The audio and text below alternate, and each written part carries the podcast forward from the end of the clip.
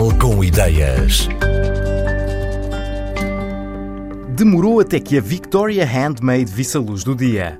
Esperança Vitória, fundadora da marca, tinha aprendido a arte da cestaria com o pai. Sabia que a ideia que tinha na cabeça ia exigir um grande investimento de tempo. Até que chegou o dia em que decidiu que queria fazer algo seu e largou a profissão anterior. A tradicional cesta de junco estava prestes a transformar-se numa peça de moda dos dias de hoje. A Victoria Almeida é um projeto que esteve na gaveta há muitos anos. Não estava na gaveta com uma ideia tão arrojada, mas quando saiu foi porque sentimos necessidade de lançar para o mercado algo que tivesse um misto de tradição com a contemporaneidade, em que fizesse ali uma conjugação perfeita entre essas duas linhas, de forma que pudéssemos ir buscar a cesta que estava perdida no, num contexto rural e num contexto já das nossas avós, nossas mães. Quisemos ter algo desse contexto e pô-lo num contexto urbano, como acessório do dia a dia. Foi esse o, o objetivo desde o primeiro dia. Nós conhecemos a típica cesta tradicional, feita em junto com as asas de vime, e temos essa ideia original da cesta. Nós mantivemos esse modelo, inicialmente como algo diferente, tentámos logo manter a configuração da cesta, mas colocar umas asas em pele. Achávamos logo que seria algo completamente diferente daquilo que estávamos habituados e daria logo um ar, um look muito fashion à cesta. Passaríamos de algo mais agreste para algo bastante com classe e com, e com, com estilo, digamos assim. Também tentámos logo uh, começar com padrões que nada tinham a ver com os padrões tradicionais. Os padrões tradicionais são com muita cor, as quatro cores tradicional, o vermelho, o verde, o violeta e o amarelo, além da cor natural, e quisemos adicionar aqui uh, padrões minimalistas, ou seja, o padrão tradicional, a mulher até acha piada porque vai buscar a nostalgia dos tempos, dos tempos antigos, uh, mas no dia a dia da mulher moderna queremos algo diferente, algo que nos remeta para o atual, para algo mais fashion.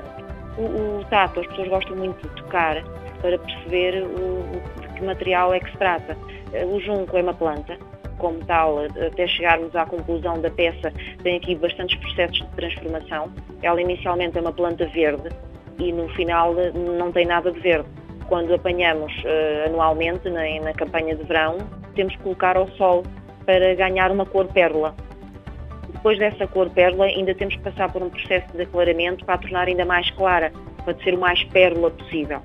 No entanto, há sempre aqueles que ficam mais escuros, mas estes também são reaproveitados para darmos cor e eu costumo dizer, nenhuma peça é 100% igual à outra.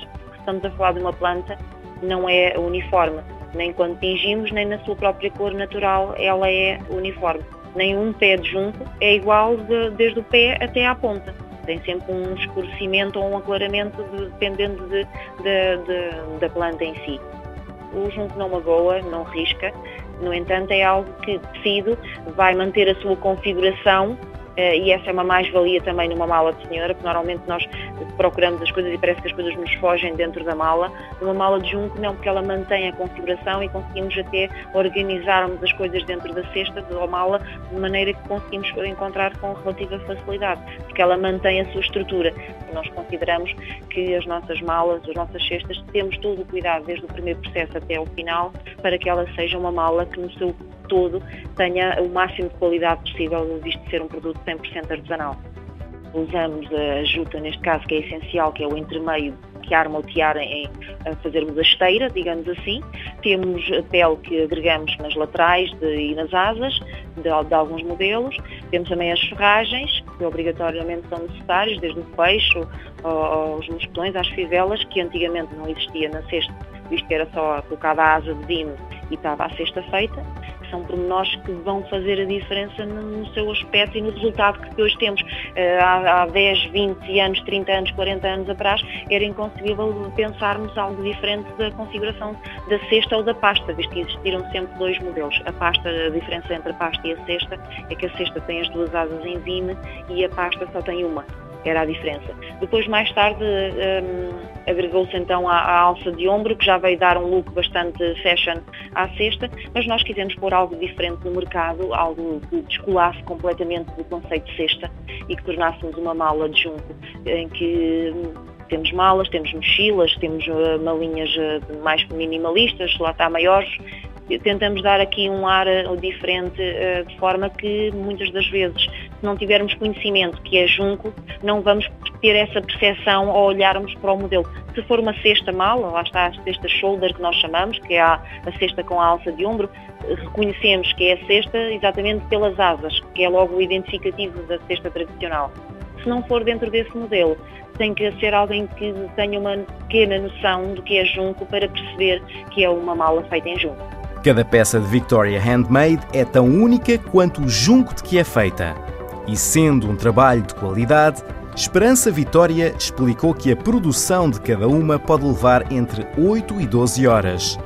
É também por isso que esta marca leva tão a sério a remuneração justa de todas as pessoas envolvidas no processo, algo que a fundadora da Victoria Handmade acredita que é essencial para preservar artes tradicionais e desenvolvê-las a pensar no presente e no futuro.